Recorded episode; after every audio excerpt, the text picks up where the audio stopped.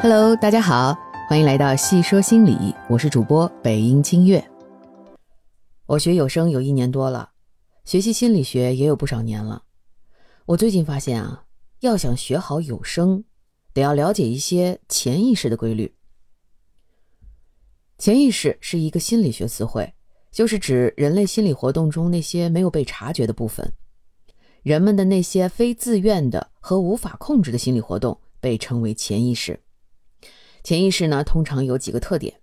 第一个是会产生习惯，一些我们日常生活中的习惯性动作、思考的行为模式等等，都是由潜意识支配的。第二个特点是不能分辨对错，潜意识不会分辨你脑中的想法是否正确，只要你的大脑给了指令，大脑就会把它当做正确的想法，产生行动，就会使这个想法成为现实。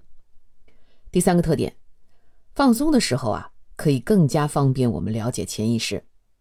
第四，潜意识喜欢带有感情色彩的信息，情绪波动幅度越大，潜意识就更容易接受和记录它。第五，潜意识容易受到图像的刺激，它对图像的反应很敏感，无论是脑海里产生的图像，或者是我们经历的生活片段，潜意识都会反复的记录。说完了潜意识，那么意识是什么呢？意识呢是会影响和处理我们收到的信息，并改变我们的行为。意识是可以控制和选择的，潜意识不可以。比如说，人们可以选择自己的伴侣、自己想做的事儿、想饲养的宠物啊，这些都是意识可以影响我们的。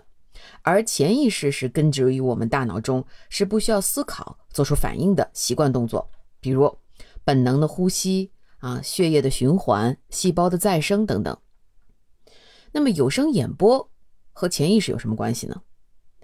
我认为啊，学习有声演播就是从意识到潜意识，然后再从潜意识到意识化的一个过程。那么我们下面就分几个阶段来说。第一个阶段就是我们要提升意识。意识领域里的管理呢，其实是由无数个小口袋组成的。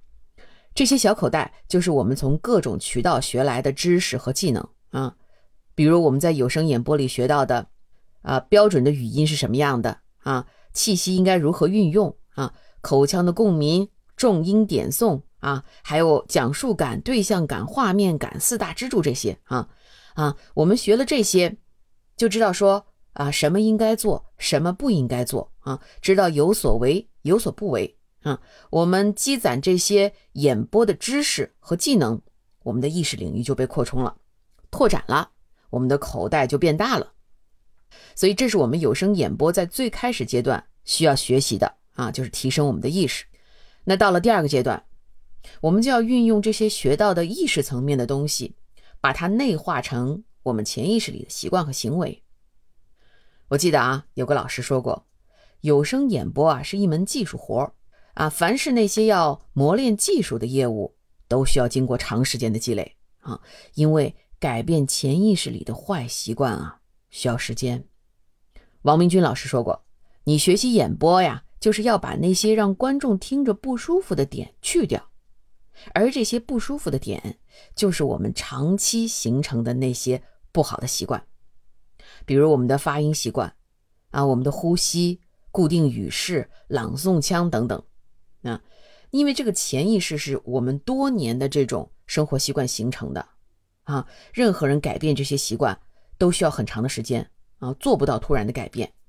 如果我们想要改变，我们要逐渐的去变化，逐渐去用那些新的习惯去替代旧的习惯，就像电脑中的磁盘中存储东西一样啊，用新的信息覆盖旧的信息。这种覆盖一旦完成，你就会形成新的你所需要的习惯了。新习惯的形成过程就是通过。我们在意识层面学到的那些知识和技巧，不断的用理性去重复它，然后通过这种重复来覆盖潜意识中那些不良习惯啊，严格执行新的行为啊，身体不断的执行这些新的行为之后呢，最后潜意识就会接受了。等到潜意识接受你这些新的行为，最终形成你需要的习惯啊，在有声演播中啊，老师教我们。呃，发音的意识啊，换气的意识啊，还有啊重音、停连、语气、语义这些啊啊，每一个新的演播习惯都需要我们通过大量的重复练习才能完成。啊，这也就是说，如果你的起点是，比如说这个基础比较差哈，坏习惯比较多，那么花的时间就越长。啊，所以啊，我们不要去看人家那些人，有些人什么学了几个月就马上能够啊去演播了、接单了等等的啊。每个人的起点不一样啊，每个人的坏习惯的这个数量也不一样，所以花的时间就不同。那么，除了通过大量的练习啊来改掉我们潜意识里的坏习惯呢，我们还要提高自己的审美啊。在有声演播中，练耳朵很重要，因为练耳朵就影响你的审美。啊，我们去听那些优秀的作品，就会知道什么是好的啊，形成一些自己的模板，日积月累就会塑造你的审美。同时呢，也是培养自己的听力，用来修正自己的演播。啊，我们说，当你能够听出自己演播的问题，那么那些都是可以改正的问题。如果你听都听不出来，那只能说明你潜意识里的模板太少了，要从多听开始下功夫。另外啊，在学习演播的过程中，我们常说情感是君王。我前面讲过，情感是潜意识层面的东西。作为演播者，我们情感调动的能力越强，表现出的情感波动越大，就越能抓住听众耳朵。因为啊，那个潜意识的特点就是对于波动大的情绪更容易记录和接受嘛。啊，所以能不能抓住听众？能不能让粉丝留下啊？能不能让甲方对你的演播另眼相看？关键就在这儿了啊！我记得啊，我之前学演播的时候，老师总说我张力不够。我现在理解啊，其实这个张力呀，就是情绪的调动加上声音的表现力。有了这种波动，才能和听众产生共鸣。哈，当然啊，情绪的调动也是有技巧的啊。我之前说过。潜意识对图像啊、音乐啊这些更敏感，所以啊，我们在学演播之前，老师就教我们说要听一些啊适合文风的音乐啊，通过看一些画面啊来调动我们的情绪，让我们能够进入一个更符合文本基调，也更能和听众产生共鸣的情绪氛围里。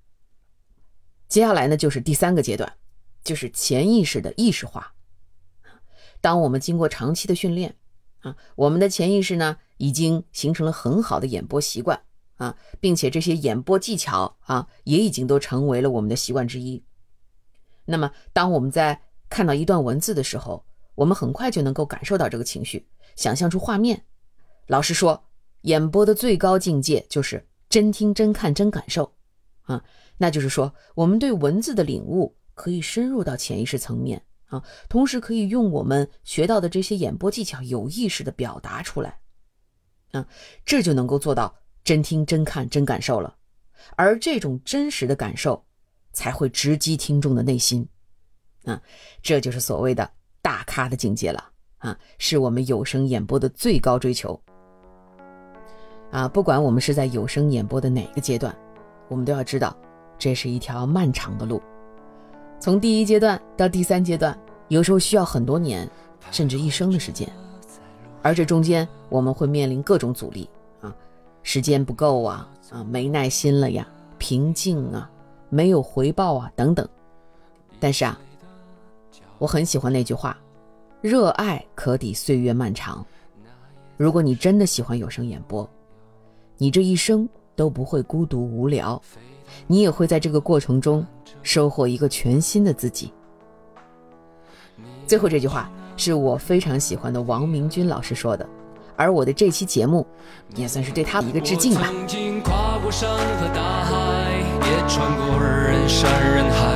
我曾经拥有着的一切，转眼都飘散如烟。我曾经失落失望失掉所有方向。直到看见平凡才是唯一的答案。